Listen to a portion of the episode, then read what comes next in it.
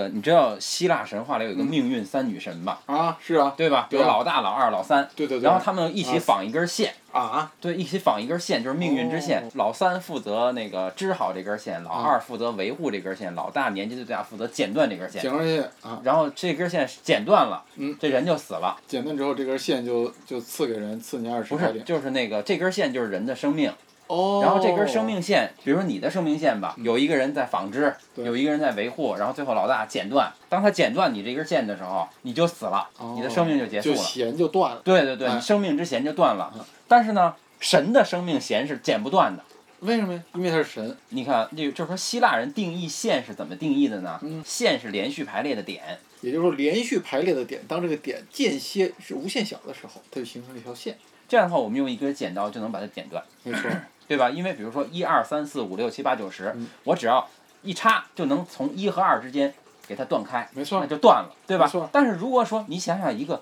有理数集嗯。一和二之间还有二分之一，一对和二分之间，一之间还有四分之一。嗯如果这样的话，这个线是不是就剪不断了？就是它无限小对，啊。所以无说限小神的生命和人的生命有什么区别呢？就神是无限小与无限大的集合。哎，对对对对对，然后人的生命就是一二三四连着，啊，所以因为人的生命它是由原子构成，哎，原对对子对再对小，对，哎，对对对对对，对，人的生命是一个自然数排列，然后嗯神的生命是个哎有理数排列，哎，有道理，有对道吧？理，有道理。哎哎，对对，所以桑尼亚在下午给路易讲故事。都错。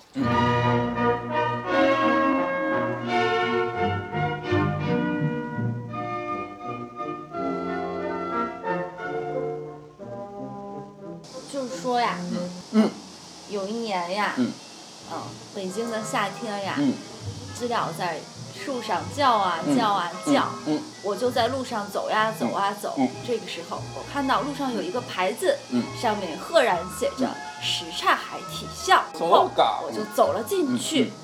走廊上呢也没有什么人，嗯就听到里屋啊，嗯好像有一个屋子门开着，但是鸦雀无声。走啊我岗就非常的好奇，我就顺着这条走廊嗯往里面走。嗯我先是看到了一两个垃圾桶，哦垃圾桶里边全都是呃大王和小王，我哦就特别的高兴，把这些大王和小王嗯全都收起来了，嗯想着回家打扑克我就一定会赢。嗯然后我就继续往前走，我就想，嗯，这个地方是什么地方呀嗯？啊，居然有这么多大小王。嗯然后就看到了一个桌子，边上围了好多的小朋友。嗯然后呢，桌子上坐了四个小伙伴儿，嗯然后他们手里都拿着一把牌。嗯呃其中有一个特别特别帅，然后他周围围的人特别多，正在聚精会神的哦打桥牌。嗯哦然后这个时候，我刚想问这是哪儿呀？旁边有一个小伙伴拉了拉我说：“不要打搅天才路易打 桥牌。嗯啊哦哦哦，扑克游戏分成两类，啊，一类是牌型的游戏，牌型游戏一个叫和牌力的游戏戏，，嗯，牌型的游戏诸如斗地主、争场游、考捉嗯得黑快叉，，嗯，对，等等，还有麻将。嗯，那么他们都是在看谁能够先去完善一种牌型。嗯当然我们说像斗地主、捉黑茶、争上游是把这个牌型打出来，嗯像麻将是不打出来的，嗯是在自己的牌盒里凑，对吧？是等等。但不管是哪一种，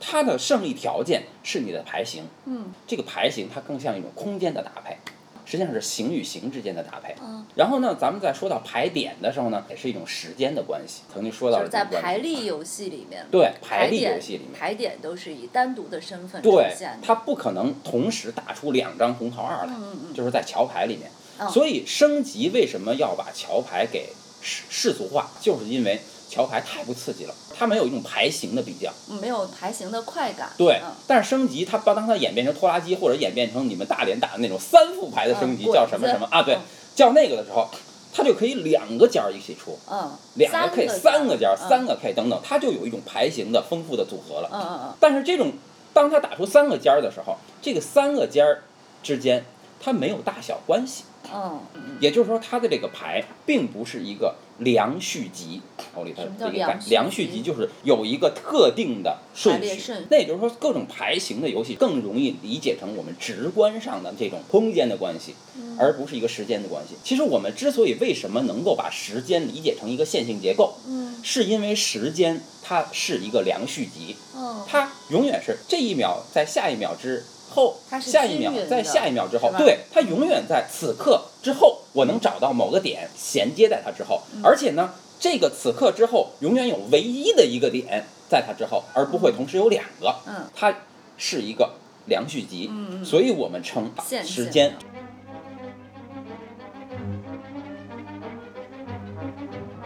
打麻将不搞说对家是同伙这一套，嗯在各种麻将里一般都不搞这个，嗯自己打自己的，顶多说在这一场中，大家为了不让这个人胡大了，嗯，我按放你胡一马，对吧按？比例的但但是这个东西它不是约定的谁对和不谁在是规同则伙，里，嗯对。还有的游戏呢是说我在每一场游戏里现找一个同伙，现约定一个同伙嗯嗯，比如说斗地主对，一个人叫了地主，另外两个人我是就同接受伙，不了对吧？斗地主，对因为每次要换同伴，我的心理承受不了。嗯，固定上次同你还伴，欺负我，下次还要向着你，对真是，难以是的，接受真是的，嗯，讨厌。但是桥牌不存在这个问题，嗯嗯它是对家是同伙，嗯，从这个对家是同伙这个地方，你能想到一个什么最形象的东西是对家是同伙的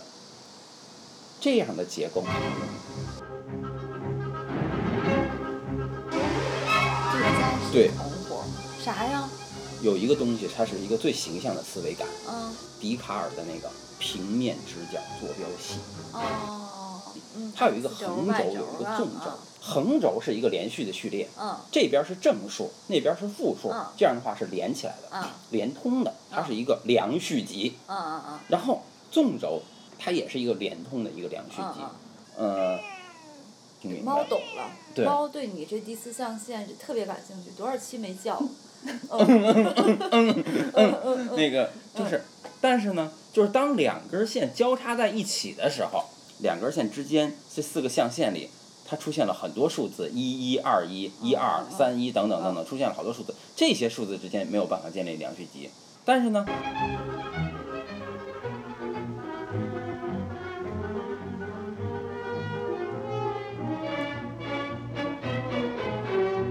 如果假如说我给你出这么一个，我说你们几个去表演一个数轴，嗯这个时候你怎么表现？你最直观的方法就是找四个人，嗯一人代表一个象限，嗯嗯或者是一人代表一个轴的半轴。嗯，这样的话，其实他坐在一桌，你发现就是桥牌。嗯如果四个人他扮演的是四个象限的话，那么四家的牌在这四个象限上按照刻度展开的话，四边都是从一到十三的话，那么这样的话，我们就可以用一根线把这四个象限上的十三个点都用一根线连通起来。这样的话，我们就把这四个坐标坐标轴上的点连起来了，我们就建立了一个线性结构。你把一个简单的事儿说的太复杂了，大家不能让别人心服口服呢。不就是谁大谁先出吗？嗯，嗯，能把桥牌放到坐标系吗？我是怀疑的。能啊，能啊，因为它是一个结构啊，它们俩的结构是一样的。就是我我刚才不是说，首先首先就是说它的，你看啊，它的南北方是对尖儿，对尖儿的话在坐标线上正好一一边是正的，一边是负的，它们俩正好成一个对尖儿关系。然后它们之间需要打牌出是在四家之间出，嗯那么需要在四家之间和四个花色之间建构一个你是说每出一张牌都反映为坐标系上的一个点，对吗？对，给它串起就来，是把所有的点连起来，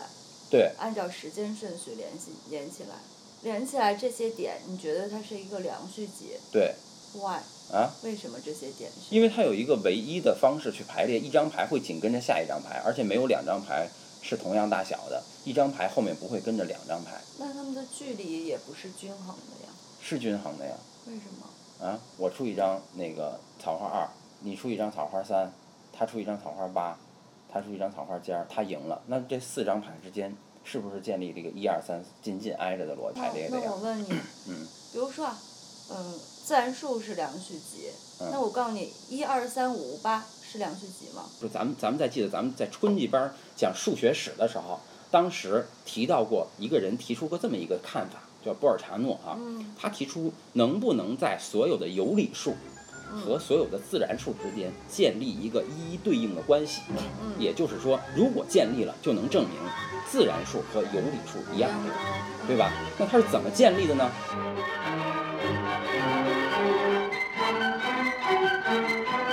你像把这图放上去，要不然我就百度一个波尔查诺。不用百度，就是我觉得大家自己百度，好，嗯，因为咱们的那个那个阿里阿斯乌和乌龟也没有这百个度容易，啊，这个得看图。哦哦，那我就把这图说清楚一点不行吗？我好，现在我描就是述一意下思这个说你图，啊再描述一行下行，就行这不个错这个思路是什 么？好，那这么是什么？这是然后这个好思路是什好么？就是说我现在用一个横轴你，倒是先说这叫啥曲线？波尔查诺在嗯自然数和有理数之间建构的对应关系。嗯，这个我先画一条横轴，这个横轴不呢，，你这样啊一般来说，我们印象里边啊会认为有理数是多于自然数的。哦哦，你说的真好，比如说一和二嗯是自然数，然后就到三了。嗯但是，一和二之间很显然有一又二分之一，又三分之一，嗯嗯又五分之一，嗯反正嗯呃这些全部都是有理数嗯。但显然我们就会感觉有理数比自然数多。嗯所以这个波尔查诺他就用了一个坐标系的办法嗯来跟我们说，自然数和有理数是一样多的嗯。它们一样多就在于它们是可以一一对应的。哦哦，啊，下面就你讲讲啊它是用什么方法让他们一一对应的？真好。我们用一个用一个画，就就画这样一条坐标轴，嗯哎一条叫横轴， x 轴，对，y 轴，一条叫纵轴，十字形的，对，嗯然后我们在 x 轴上标上整数点，一、二、往右三是正整数，四，对，中间是零，对对对对对对，哎，对对对对对，你说的太好了。然后在 y 轴上也标上整数中点，间也是零，对上面是正整数，对下面是负整数，对对，三、四、五，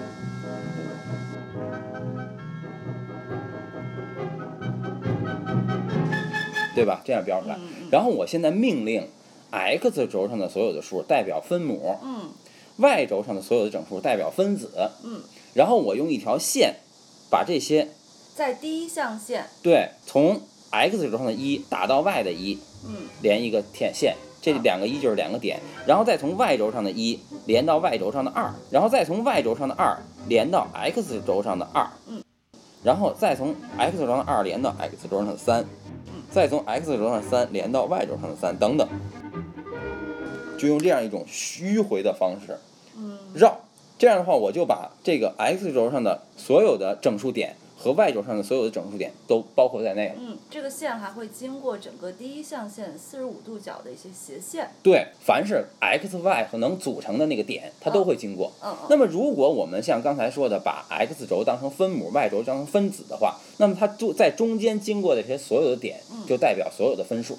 嗯那么这样的话，它这条线如果按照这个方式绕下去嗯，会穿过所有的整数和分数点。嗯，而且这个每一个点它都将对应一个自然数。对，因嗯为我们可以把这些点数出来，按个数。比如第一个点，我们命名为一；第二个点命名为二；第三个点命名为三，一二三四，就是在这些点中，我们可以数出它的序数来。对对，这个序数就是自然数，对它所代表的点就是所有的有理数。在这对样的情况下，自然数就你可以无限的往下数，每一个序数都代表着一个有理数，这样它们就一样多了。对，而且呢，在在这条线上的任意两个有理数之间，嗯，是插不进第三个有理数的。嗯，就是如果能插进一个数，那么这个数一定被排在了这条线的后面。嗯，对我们重新组合了有理数集的顺序，嗯，呃，让它们就跟自然数一一对应了。对，桥牌中直观的看它，它也不是一个量距就集，跟一因个为小孩儿看那个扑克牌，他看不出大小，对没有办法比较因为它有四种花色，啊。每个花色都有数字对，。这个牌只有在桥牌的打起来之后，它嗯才会形成一个顺序。对，因为它在四家的出牌的过程中，每一家总会能比较出大小，而且这一轮牌由一个赢家赢入。那么他在打出下一轮牌的时候，那么这个时候我会发现这个出牌的顺序之间嗯就建构了一个量序集，嗯嗯，从扑克牌自身的大小，到桥牌把它转换成一个量序集的逻辑，和有理数自身的结构和波尔查诺用这个坐标把有理数转换成了自然自然数集的逻辑是一一样致的。嗯嗯，所以陆毅特别喜欢打桥牌。嗯，为什么没有吸引我？你说是我讲的还是这不是不是这个桥牌，哦，是不是因为你是形象的东西去吸引你。不是赢了。哦，哦，打明白了，嗯嗯，好，好，再见。再见。嗯